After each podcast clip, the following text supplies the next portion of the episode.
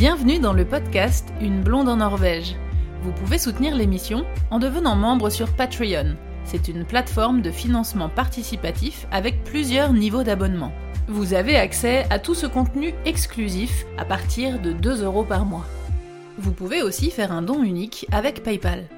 Le meilleur moyen pour faire connaître le podcast est d'en parler autour de vous et de partager les épisodes. Et surtout, vous pouvez laisser un avis avec des petites étoiles sur Apple Podcast et sur Spotify. Aujourd'hui, on continue avec Agathe qui nous parle de son livre Find Your Norway et qui vous donne plein de conseils pour bien préparer vos vacances en Norvège.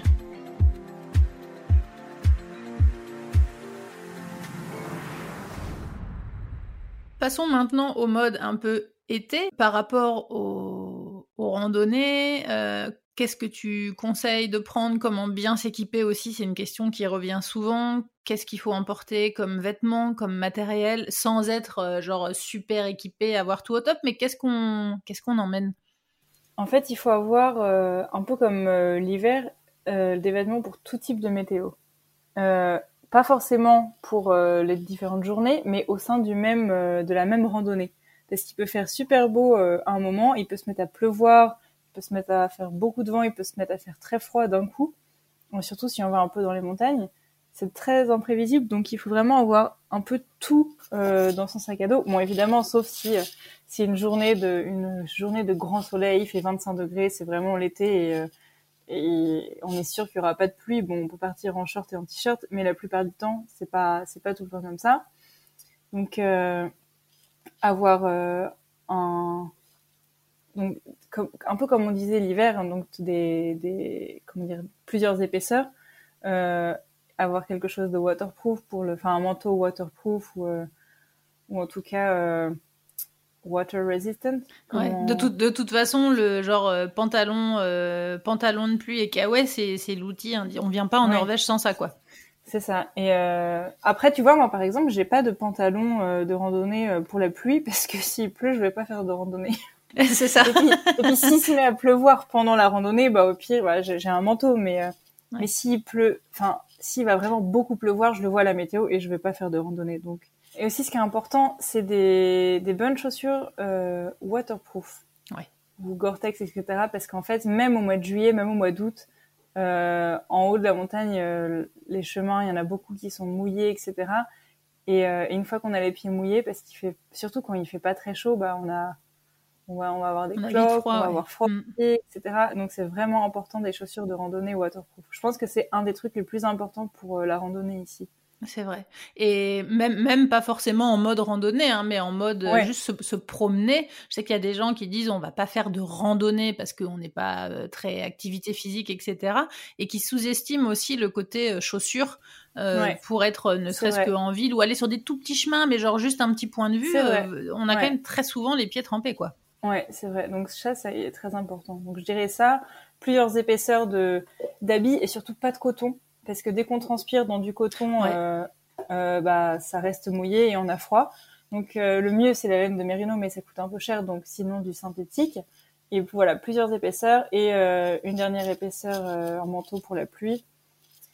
Euh, et même moi, parfois, j'utilise euh, des gants et un bonnet l'été. Hein, ça m'arrive. Moi, j'ai toujours, j'ai toujours euh, des gants en tissu et un bonnet en tissu l'été, toujours. Donc bon, ça, c'est si on voilà, si on va faire de la randonnée en montagne, si on reste en bas des fjords, pas forcément besoin, mais. Euh, c'est vrai que par rapport aux matières, comme tu disais, moi, les seules périodes de l'année où j'utilise du coton, euh, j'ai aussi euh, beaucoup de mérinos, mais euh, je peux pas utiliser de laine, justement, qui n'est pas en mérinos, de la laine, laine, parce que je, mhm. ça, me fait trop de réactions, ça me gratte, mais c'est impossible. C'est justement au printemps, comme là, je suis partie à Pâques et j'avais un pantalon de randonnée bien bien imperméable, mais il faisait un peu frais, donc j'avais mis un legging en, en, coton en dessous, juste pour avoir une petite couche un petit peu en plus pour pas avoir froid. Et puis mmh. les, les gants, euh, les gants et le bonnet que je prends en coton aussi parce que j'ai la peau trop euh, réactive. Mais, mais c'est vrai que l'hiver, euh, faut éviter le coton parce que si on transpire après, c'est ah, même l'été en fait. Dès, dès qu'on va transpirer, il faut pas de coton. Donc les chaussettes, pareil, il faut pas de, faut éviter les chaussettes en coton, etc. C'est juste si on transpire, quoi, parce qu'on du coup on a rapidement froid. Pour donner une petite anecdote, euh, pour euh, mettre un petit peu en garde aussi pour, euh, pour votre sécurité, ça t'en parle aussi hein, du côté sécurité pour les randonnées en Norvège. Mais c'est vrai que c'est très important parce que quelquefois les gens oublient que la Norvège c'est un pays de montagne.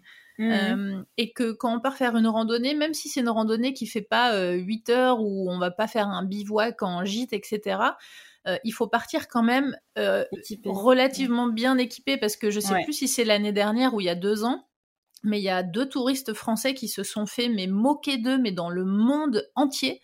Euh, parce qu'ils sont partis faire une randonnée, je sais plus laquelle c'était, je crois que c'était Trolltunga, et ils sont partis en tongs, quoi.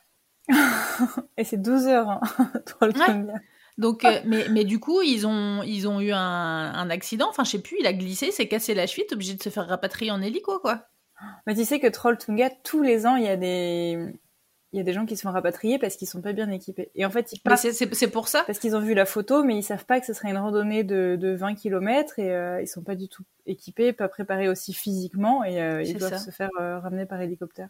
Donc, comme tu le précises aussi très bien dans le livre, c'est vrai qu'il faut vraiment faire attention au côté, euh, à la longueur de la randonnée, au dénivelé mmh. qui peut tout changer, euh, à, quel terrain on va avoir. Est-ce que c'est un terrain euh, en cailloux? Est-ce que c'est un sentier en forêt? Est-ce que faut, vraiment bien faire attention? Les, informations se trouvent, hein, mais faut, faut quand même regarder parce que il peut y avoir des terrains complètement différents. Et aussi, ce qui est hyper important pour euh, un peu prévoir sa journée et comment s'habiller, la météo, il faut regarder la météo, euh, donc, euh, enfin, comment dire, là où on va commencer la randonnée, mais aussi regarder la météo au sommet, parce qu'il peut y avoir une énorme différence de température, de vent, de pluie, etc., entre là où on commence la, la, la randonnée et au sommet. C'est vrai. Et, et, comme tu disais, l'application là, ou, enfin, la, ou le site internet yr.no, enfin ir.no. Euh, pour la météo. Euh, il donne les infos pour n'importe quel endroit. Donc c'est hyper facile de trouver, donc d'écrire le nom du sommet sur cette application et d'avoir la météo précise pour euh, l'endroit.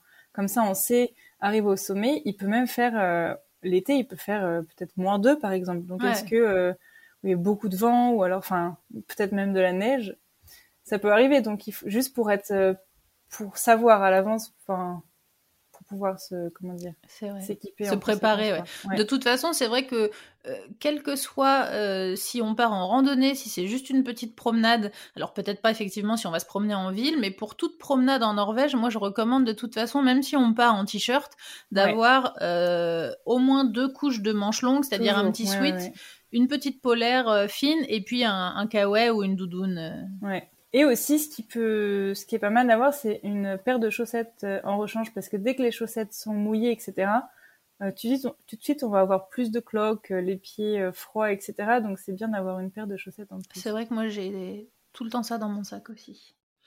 Euh, un point aussi euh, auquel il faut faire euh, attention, je sais pas si toi tu l'as expérimenté, pourtant moi je fais quand même, je suis pas une sportive extrême, mais je suis pas non plus une non sportive, je suis une sportive moyenne, mais j'ai quand même expérimenté plusieurs fois que le, degré de difficulté des randonnées annoncé était, était plus dur que prévu. Oui. Donc, faut faire attention parce que quelquefois sur les randonnées, si vous allez sur le site par exemple qui s'appelle hut.no, euh, où vous allez avoir tout, tout, toutes les infos sur la randonnée. Quelquefois, il faut faire très attention aussi. Euh, est-ce que c'est que l'aller ou est-ce que c'est l'aller-retour? C'est pas toujours très clair. C'est vrai. Et quelquefois, vous avez euh, d'annoncer deux heures Sauf que c'est deux heures, mais norvégienne. Norvégienne, exactement, avec un Norvégien qui, fait la randonnée, mais je dirais presque en courant. Donc si mmh. vous y allez tranquille, que vous vous arrêtez pour manger et que vous prenez des photos, c'est quatre heures en fait. Oui. Non, c'est vrai que c'est hyper. Euh, et en fait, il y a sur ce site donc ut.no, c'est le site qui est le plus utilisé pour les randonnées, et il y a une, euh, c'est soit bleu, vert ou rouge en fonction du niveau. Et par exemple, si on compare ce niveau-là à à euh, comment dire des en fait que j'avais une discussion avec une américaine qui habite euh, qui habite ici et elle me disait que quand elle comparait ça aux randonnées euh, en Amérique c'est un degré de, de, plus je trouve même plus en fait elle me disait qu'une rando qui est écrit facile ici presque bah de là où elle vient je me souviens noir où elle habitait c'était ouais. super dur Mais ouais, ouais, ouais. donc Moi, je me suis fait avoir encore l'année dernière, justement. J'étais en vacances à Fierland et on a voulu faire une randonnée bleue. Donc, mhm. c'est les mêmes grades qu'en piste de ski. Hein. Il y a vert. vert, c'est censé être un terrain presque plat. Il y a bleu, rouge et noir. Donc, Quelques fois, je me suis aventurée sur des rouges, mais là, on était dans une bleue, donc on s'est dit, euh, ça va, ça va grimper un peu, ça va être une rando sportive, mais ça va quoi. Mhm. Ben, c'était une grosse rouge en fait quoi.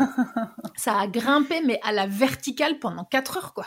Ouais. C'est, enfin, mais je me ça peut être dangereux quoi parce que je me disais par exemple euh, euh, mes parents devaient venir en visite euh, pas longtemps après j'ai mais je, peux pas emmener ma maman qui a, une, mmh. qui a une prothèse de hanche sur un terrain comme ça c'est dangereux bah, après il faut vraiment faut vraiment pas avoir peur de faire demi-tour hein. faut pas être déçu ou si c'est trop dur ben on fait demi-tour c'est pas grave et d'ailleurs ce jour-là nous on a on a continué un peu mais on n'est pas allé en haut on n'est pas allé au top, on n'a pas vu le. C'est ça aussi, il y a beaucoup de gens qui vont pousser les limites un peu pour euh, arriver en haut, pour voir la vue qu'ils avaient vue en photo, etc. Et après, c'est sur la descente que ça devient. Et puis il faut redescendre, parce qu'on a, on a plus de force, etc. Euh, et il y en a plein qui sont rapatriés sur le retour en fait. et sur les randonnées difficiles, la descente est presque plus dure. Hein. Mmh. Et puis quand on quand on monte, on est un peu poussé par le l'envie de d'arriver en haut, de voir la vue, etc. Mais une fois que tout ça s'est passé, il faut redescendre. On n'a plus la carotte quand on redescend. c'est ça.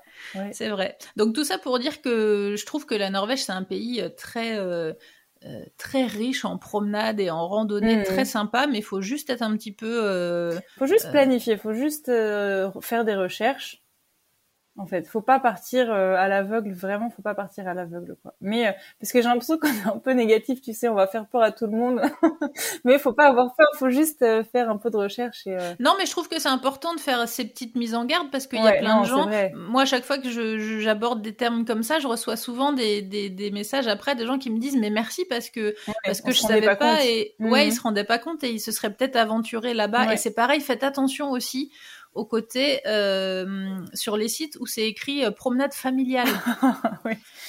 Parce que promenade familiale, euh, je peux vous assurer qu'un enfant norvégien, il fait pas la même chose qu'un enfant parisien.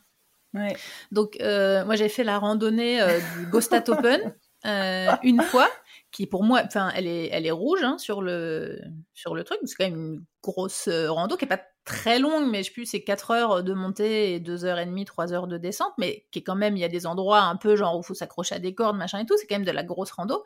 Euh, sur le site, c'est écrit randonnée familiale. Hein. C'est euh, promenade familiale. Donc, euh, et les enfants mmh. norvégiens, ils me grillaient, mais... ouais, mais c'est ça. Ils couraient et tout parce qu'ils ont l'habitude, ils ont toujours fait ça, donc faites attention et vous aventurez pas non plus avec vos enfants en bas âge qui n'ont jamais marché sur une randonnée bleue ou rouge en Norvège, quoi.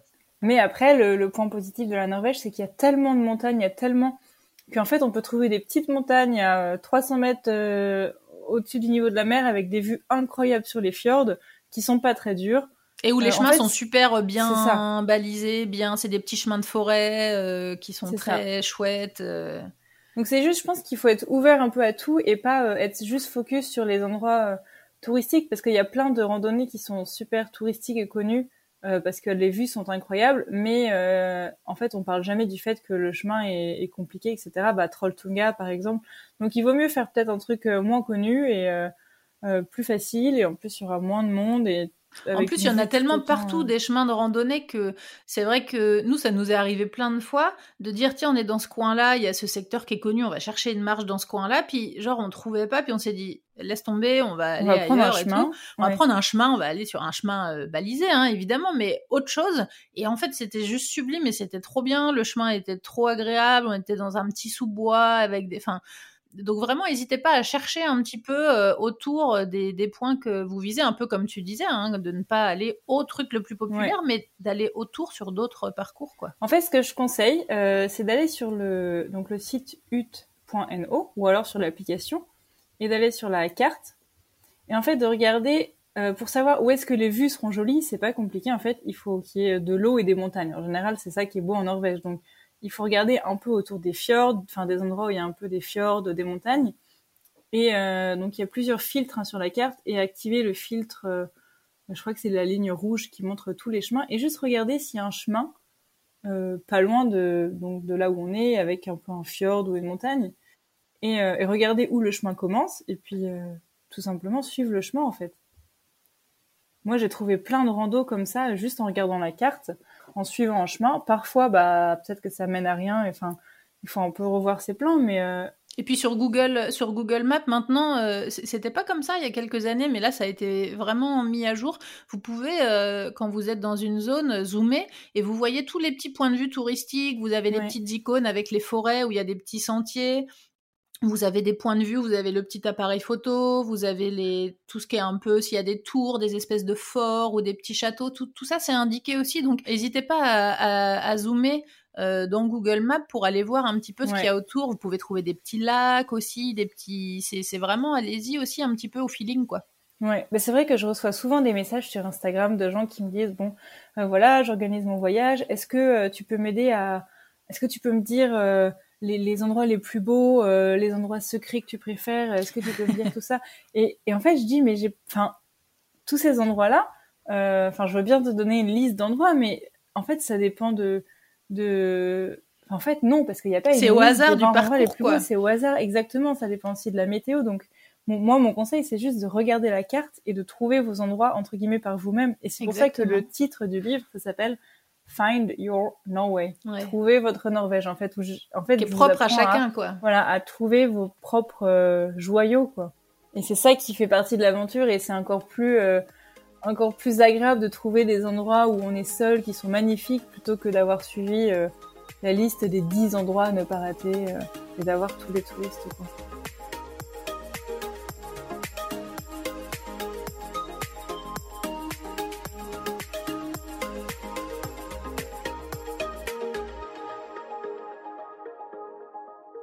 Revenir un petit peu au côté euh, logement, donc toi tu disais que, que tu, tu, faisais beaucoup de, de, camping, euh, de camping sauvage, donc c'est vrai qu'en Norvège, euh, c'est un des pays où c'est autorisé de faire du camping mhm. sauvage. On a le Friluftsliv et le Allemansretten qui fait qu'on a le droit de poser sa tente n'importe où, sauf dans les parcs nationaux et près des habitations. Donc c'est quand même super. sauf que c'est vrai que encore une fois, pour mettre un tout petit peu en garde, c'est pas si facile que ça. Euh, je trouve, hein, tu vas peut-être euh, penser différemment, toi qui fais beaucoup de camping sauvage, mais je trouve que finalement, euh, si on est un petit peu au moment des rushs, l'été, c'est pas si facile. C'est pas si facile que ça de trouver un endroit où poser sa tente. Ouais, je suis d'accord. En, fait, c'est facile de trouver un endroit, on trouvera toujours un coin de, enfin, il y a, y a plein de forêts, etc. Mais de trouver un coin sympa où poser sa tente avec une belle vue, ça, c'est pas facile. Ouais. C'est vrai. Et, euh, et, et ben, je donne beaucoup de conseils dans le livre où j'explique comment lire bien la carte pour trouver. Euh, parce qu'en fait, il faut faire un peu des recherches, il faut bien lire la carte et trouver les endroits où ça peut être potentiellement intéressant pour mettre sa tente. Mais euh, moi, j'ai appris au fur et à mesure des années, avec l'expérience en fait, quoi chercher et comment trouver les euh, un endroit qui va être bien. Mais c'est vrai que c'est pas facile en fait parce que les fjords sont tellement pentus que je sais qu'il y a beaucoup de gens qui veulent camper au bord des fjords, mais en fait, il y a très peu d'endroits plats. Et les seuls endroits plats, ils sont déjà pris par des campings, ou alors ils sont pris par des fermes, des maisons, etc. Donc c'est vrai que ça demande un peu de recherche, mais euh, surtout dans la région des fjords. En plus, si on est un petit peu ailleurs dans le pays où c'est plus euh, plat, euh, ça va comme tu le dis très bien autour de chez toi, autour de Trondheim, même, s'il y a des régions montagneuses autour, c'est des, des montagnes moins moins abruptes. Mais si on est dans la où, où du coup c'est plus facile, un petit peu plus facile de trouver des endroits plats pour camper. Mais c'est vrai que dans la région des fjords, c'est pas c'est pas évident. Ça donne un peu de recherche, ouais. Et le, le plus facile, euh, si, si c'est possible, si on a du matériel assez léger, c'est de, en fait, c'est de partir faire une randonnée, pas forcément très grande, hein, peut-être euh, un petit, euh, un petit sommet à 400 mètres d'altitude avec son équipement, et comme ça, au moins, on est sûr qu'on pourra mettre sa tente, quoi. Mais tu vois, du coup, c'est là, c'est là aussi où, où, ça rejoint un profil différent. C'est que toi, tu as le profil, je dirais, de camping bivouac, où tu as la tente qui, qui, qui s'emmène, où tu es en mode je pars faire une rando et je campe sur la rando. Voilà, quand je campe, moi j'ai une tente qui ne se plie pas, j'ai une tente qui est ronde, j'ai du matos, j'ai une table de camping, j'ai des chaises de camping, je suis en mode bah camping, donc du coup moi je dois camper près de ma voiture. Tu peux pas faire ça, ouais. C'est pour ça que je dis aussi dans le livre qu'il faut pas euh, avoir peur de réserver un camping en fait et de camper au camping parce qu'il y a des campings qui sont dans des endroits magnifiques. Ouais, mais c'est vrai que c'est là encore les, les gens vont être déçus peuvent être déçus parce que s'ils pensent faire du camping sauvage et se retrouver avec, euh, comme, comme on le disait au début, avec la photo Instagram, d'être tout seul avec euh, la tente ouverte et puis vue sur le fjord avec le coucher de soleil, euh, ce sera pas ça. Hein. Si vous êtes en camping l'été, c'est blindé. Il y a des familles avec des enfants qui courent partout, donc euh, ce sera pas ça. Mais enfin voilà, c'est après c'est possible de trouver des endroits, mais comme tu dis, ça demande un peu de recherche. Enfin parfois moi ça me met deux heures avant de pouvoir mettre ma tente quelque part. C'est pas si facile. Donc faut juste, euh, mais c'est bien que tu le dises, de s'attendre à passer un peu de temps. En fait, il faut pas commencer à chercher son tente, son son spot pour la tente à 8 heures du soir, quoi. Ouais, faut s'y prendre un, petit peu, à l'avance. Ouais. en, fait, c'est vrai que ça résume un petit peu le, je trouve les, les vacances norvégiennes, c'est que euh, tout se prépare un petit peu quoi si on veut se poser comme tu le montres très bien dans le bouquin avec les photos euh, tu expliques aussi euh, moi j'adore j'adore manger je suis une gourmande etc donc mhm. j'ai bien aimé que tu parles aussi du côté de nourriture en camping dans ton dans ton livre et quand tu parles justement que bah, qu'on peut cuisiner, qu'on peut se faire plein de trucs sympas, qu'on n'est pas obligé d'emmener des sachets déshydratés dégueulasses et qui, qui, coûtent, euh, qui coûtent super cher. qui coûtent super cher, ouais. Mais, euh, mais du coup, c'est vrai que si on veut avoir le temps de se poser, de faire tout ça, de se faire à manger, de s'installer et tout, effectivement, faut pas commencer à chercher à 9h du soir, quoi.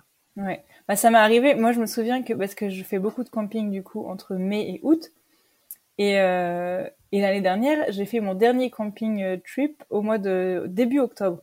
Et j'avais jamais fait vraiment du camping à ce moment-là. Et en fait, j'avais, j'avais, je commence mon week-end de la même façon que je le fais l'été en fait. Et, euh, et j'avais pas du tout pensé qu'au mois d'octobre, il faisait nuit beaucoup plus tôt qu'au mois de juin. ouais. c'est évident. Mais j'avais pas du tout pensé. Et en fait, je me suis retrouvée à chercher un camping, euh, enfin un endroit pour mettre ma tente. Il faisait nuit. Oh, c'était vrai, c'était vraiment la galère. Donc aussi prendre ça en compte, parce que voilà, de mai à de mai à juillet, août, ça, ça pas un problème. Mais à partir de septembre-octobre, faut aussi prendre la lumière du jour euh, en compte parce que parce que trouver un camping c'est pas facile et quand il fait nuit c'est encore moins facile. C'est encore moins facile, c'est vrai. On peut donner vite fait peut-être un petit peu comme ça les règles euh, un petit peu à respecter quand on fait du camping. Euh. Donc déjà il faut pas, on n'a pas le droit de se mettre à plus à moins de 150 mètres d'une habitation. Donc si on n'est pas sûr, on peut regarder la carte et de toute façon sur toutes les applications maintenant il y a une petite échelle où on voit un peu la distance. Euh, aussi ne pas se mettre sur les terres cultivées. Donc il y a des endroits parfois où on voit des, des grandes prairies d'herbes bien vertes avec euh, parfait pour le camping. Et on va être euh, bien là. Trop beau, trop beau pour être vrai. Quand ça a l'air trop beau pour être vrai, en général, c'est qu'on n'a pas le droit. C'est qu'il y a un truc. voilà, c'est ça. Et en fait, c'est juste que c'est de l'herbe. en fait, c'est cultivé pour pour les animaux. Donc donc même si ça a pas l'air d'être la comment dire la grande agriculture, c'est de l'herbe et c'est quand même un comment dire, une terre cultivée, donc pas le droit de faire du camping. Euh, donc ça, c'est une autre règle. Aussi, euh, pour faire du feu, on n'a pas le droit de faire du feu euh, donc pendant l'été, sauf dans les endroits, je peux quel mot ils utilisent, sauf dans les endroits où c'est sûr qu'il peut pas y avoir de feu, par exemple sur une plage. On a le droit où on a de l'eau à côté, à proximité. Voilà, c'est ça. Et puis sur du sable, etc.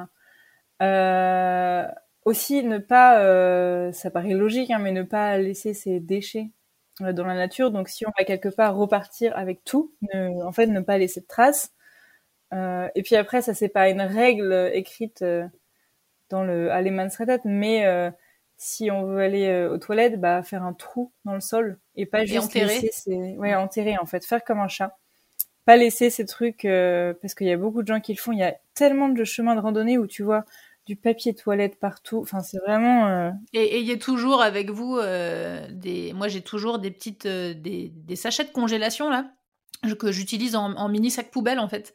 Et, et, si je vais aux toilettes dans la nature, bah du coup je garde mon mouchoir sale avec moi que je mets dans ce sac et que je jette plus tard quoi. Mais ne laissez pas vos papiers partout quoi. Ouais. Et pour ceux qui vont faire beaucoup de, qui vont faire que du camping et que du coup on trouve pas toujours les toilettes et qu'on a besoin de de faire euh, la grosse commission, le mieux c'est d'avoir, euh, en fait, ce qu'on recommande, c'est d'avoir une pelle et de faire vraiment comme un chat, quoi, de creuser un trou et puis de, de faire euh, ses affaires et puis de tout recouvrir. Parce que au Lofoten, par exemple, beaucoup de gens partent au Lofoten l'été en camping. parce que c'est un peu, enfin c'est un peu connu pour ça et c'est des, des gens qui n'ont pas forcément fait beaucoup de camping avant donc ils savent pas forcément. Et maintenant il y a des endroits au Lofoten. J'ai vu des cartes où ils répertorient en fait la propreté des eaux. Et en fait, euh, maintenant il y a la bactérie, je sais plus comment ça s'appelle, la une bactérie qu'on retrouve euh, dans le caca qui est à plusieurs endroits en fait euh, sur les plages au Lofoten. Parce qu'il y a eu tellement, en fait, les gens, ils, ils font, en gros, ils font caca n'importe où. Ils font leurs besoins partout, quoi. Ouais. Et quand il y a des cours d'eau, etc., pas loin, bah, même si le cours d'eau, il est à 3 mètres, ça peut suffire, en fait, dans le sol. Ce dont tu parlais tout à l'heure, Alemansrettet, c'est ce droit qui dit qu'on a le droit, tout le monde a le droit d'utiliser la nature. Euh, donc qui vient avec c'est un droit et aussi des devoirs donc pour respecter comme je disais les 150 mètres euh, euh, plus loin des habitations etc et en fait pour la première fois euh, dans l'histoire de la Norvège l'année dernière ils, en, au Lofoten ils ont fait une, une règle contre ce ce droit d'accès à la nature.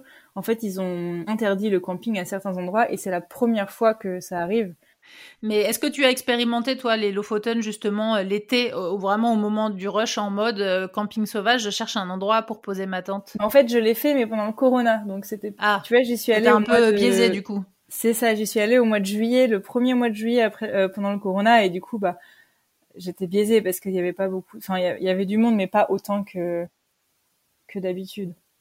Mais c'est vrai que c'est un. Alors, moi, j'y suis pas allée.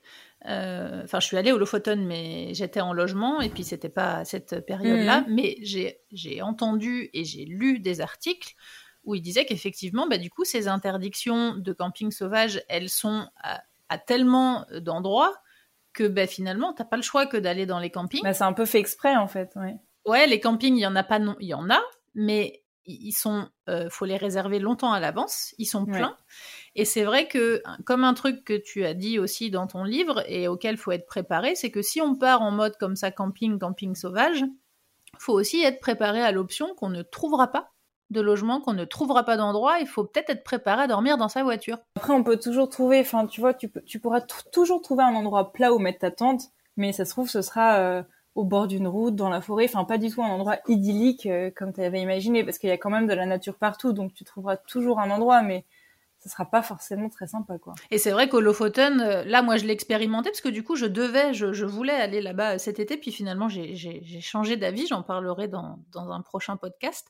Mais, euh, du coup j'avais pensé euh, à cette option-là, je m'étais dit bon alors si on trouve pas de camping, qu'on peut pas faire de camping sauvage parce que bah, il pleut par exemple, il fait froid, il fait vraiment pas beau et tout ça, qu'on veut se louer un logement, au Lofoten c'est quand même très très cher. Il ouais. euh, y a aucun. Ah, ou alors, ce qui, est, ce qui est possible euh, dans les Airbnb, on trouve des gens qui, qui louent des, des chambres. Mmh. Euh, chez eux, donc là, mais du coup, on n'a pas le logement entier. Hein, si vous, si c'est une famille avec un enfant, où ça peut être compliqué. Mais en gros, euh, moi, j'ai regardé les petites cabines, ouais. les Rorbua et tout ça. Il y a rien en dessous de 1500, 2000 ouais. couronnes la nuit. Hein. Mmh. Donc c'est quand même 200 euros la nuit. Ouais. Donc si vous partez 15 jours là-bas, le budget logement, euh, c'est quand même très très conséquent. Mais je pense que tu as, as, eu raison de changer tes plans parce que je pense que ce mois de juillet cette année au Lofoten, ça va être, euh, parce que maintenant que tout le monde peut se remettre à voyager, ça va être, euh, je pense... Euh... C'est un peu ce qui m'a fait peur. C'est pas ça qui nous a fait changer d'avis, c'est un, un c'est plein de plein de choses dans l'ensemble. Mais c'est vrai que quand j'ai pensé à ça, je me suis dit, je, ouais, j'ai peur d'être déçue, donc je, j'ai suivi tes conseils et je vais ailleurs. Avec la pandémie, on a tous euh, un peu plus profité de notre pays et on a voyagé un peu plus euh, local. Et c'est vrai que vivre en Norvège, c'est quand même le gros kiff, comme on l'a raconté avec euh, toute cette nature autour de nous. J'espère que les auditeurs auront envie de venir visiter la Norvège et surtout d'acheter ton livre pour bien préparer leur voyage en Norvège et puis pour partir, comme tu l'as dit, à la recherche de leur propre pépite norvégienne. Merci Agathe d'avoir participé à l'émission.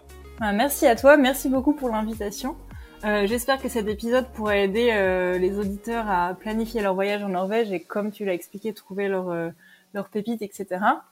Et, donc, pour trouver le livre, vous pouvez l'acheter sur le site findyournorway.com. Et je le livre dans tous les pays, donc aucun problème pour le livrer à l'étranger. Et sinon, vous pouvez aussi trouver plein de conseils euh, sur mon profil Instagram. Tu as fait un, un, il y a une petite icône avec la carte où justement tu donnes plein de, de, de conseils de, mmh. de promenade. Oui, j'ai plein de, de posts avec des itinéraires, des randonnées, etc. Donc il y a plein de, plein de choses aussi sur, sur mon profil. Merci à toi, Agathe. Salut. Salut. Retrouvez la suite et fin de cet épisode en bonus sur la page Patreon. Vous avez accès à tout ce contenu exclusif ainsi qu'à d'autres contributions à partir de 2 euros par mois. Retrouvez les épisodes sur toutes les applications de podcast et en format vidéo sur YouTube. N'hésitez pas à partager les épisodes et à laisser un commentaire sur Apple Podcast ou sur Spotify. Merci à Louise, Eddie et tous les autres contributeurs qui soutiennent l'émission sur Patreon. À bientôt!